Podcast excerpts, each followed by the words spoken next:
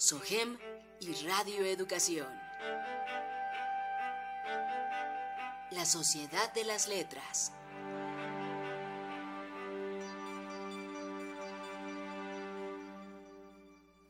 Hoy es viernes y por lo tanto es día del espacio de la Sociedad General de Escritores de México, SOGEM, y esta mañana vamos a contar con la participación del escritor, actor y productor especializado en comedia, Jürgen Jacobo, quien nos va a compartir diversos detalles sobre lo que es el teatro en México y los derechos de autor.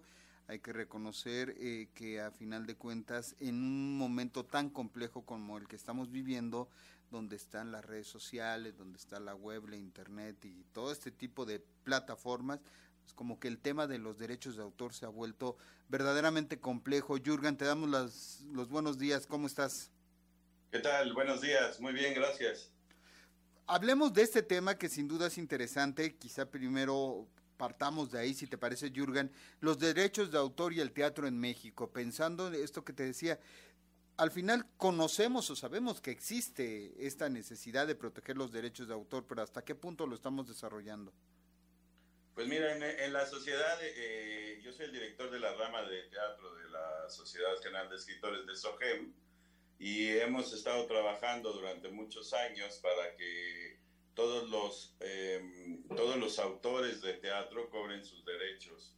Es difícil porque pues el teatro no, no tiene, en realidad, como la ley no, no nos favorece, los productores no pueden o se pueden o pueden omitir el derecho de autor, eh, se, se, se, estila en el teatro en México que el productor le da un sueldo al, acto, al, al escritor o le dice te voy a dar 3 o 5 o 10 o 20 pesos por tu obra y yo la voy a explotar lo que nosotros siempre decimos y le contamos a todos y más a los escritores jóvenes es que una obra de teatro es un bien, ¿no? Esa obra puede, pues en el momento que la escriben queda a perpetuidad, se puede poner durante años y años y años y años y años, y durante años y años y años sigue generando dinero.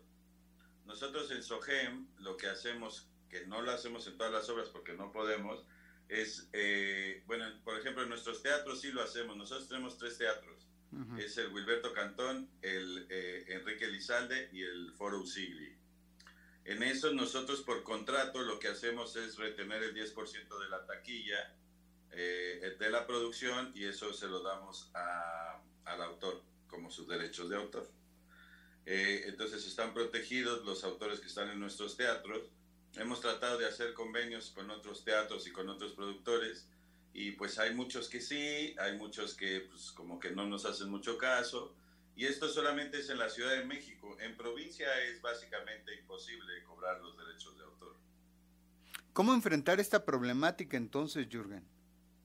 Pues mira, yo creo que es eh, hacer conciencia con los autores teatrales, con los dramaturgos, eh, que ellos sepan que tienen ese derecho de, cobrar sus regalías. Eh, hay, una, hay una cosa que hemos estado haciendo en estos últimos años que es explicarles que más que, que recibir un dinero por, por... Porque mira, por ejemplo, si un, si, un, si un productor te dice a ti, autor joven, te dice, te voy a dar tres mil pesos cada vez o dos mil pesos cada vez que presente la obra en mi teatro, pues uno que es un autor joven y, entonces haces cuentas y dices, bueno, me van a dar 10 mil pesos al mes, así es como lo veo yo, ¿no? Y yo nada más voy a dar la obra y ellos me dan 10 mil pesos y entonces lo toman. Lo que nunca piensan es que esos 10 mil pesos al mes, a lo mejor el, el productor está presentándolo en teatros de mil o 1500 gentes, ¿no? Y si fuera una taquilla de 100 mil pesos, pues serían, el 10% son 10 mil pesos por, por función.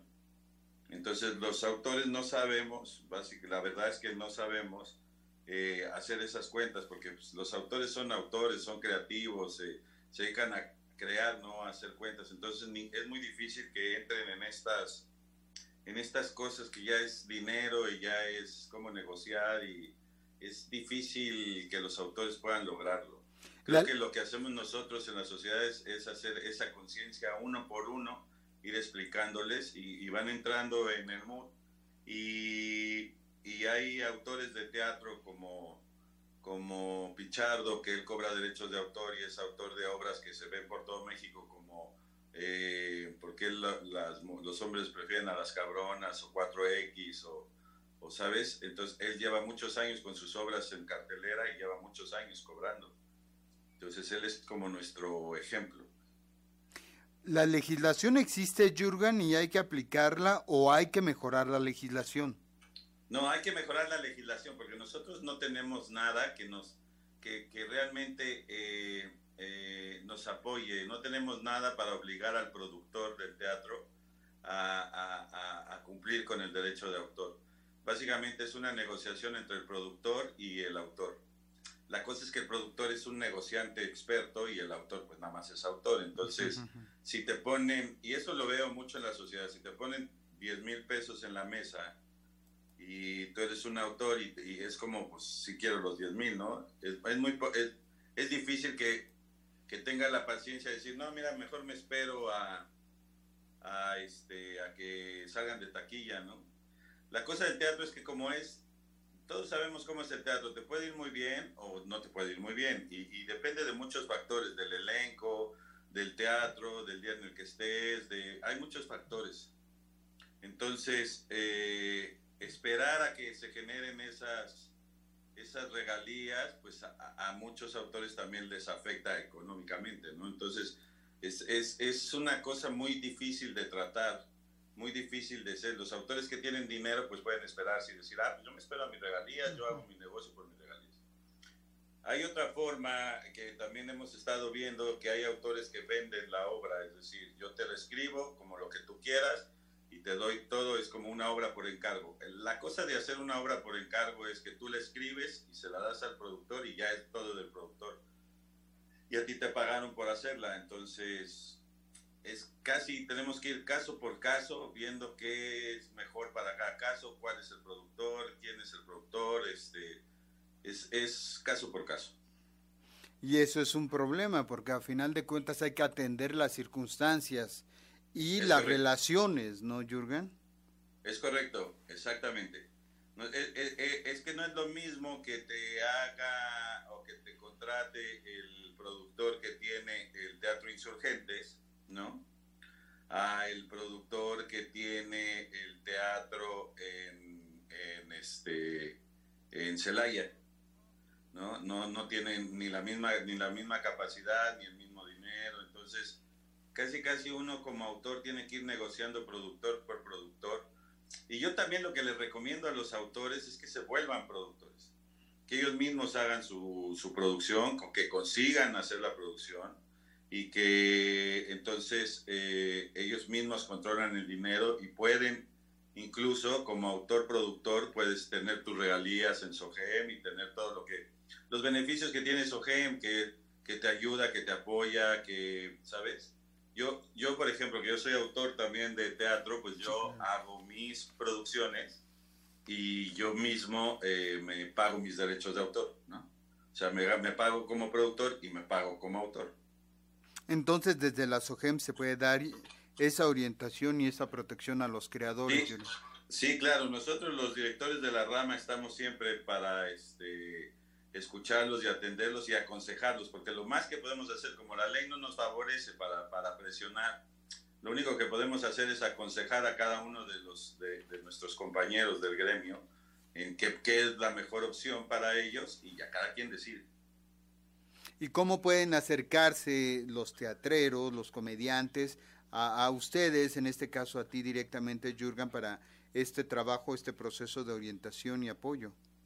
Nosotros en la SOGEM hay un departamento de teatro que lo lleva José Luis Gutiérrez. En, en la SOGEM, ahí en este en José María Velasco 59, atrás, de, atrás del Teatro de los Insurgentes, y ahí en donde está el, el Teatro Wilberto Cantón, ese es el edificio de la SOGEM.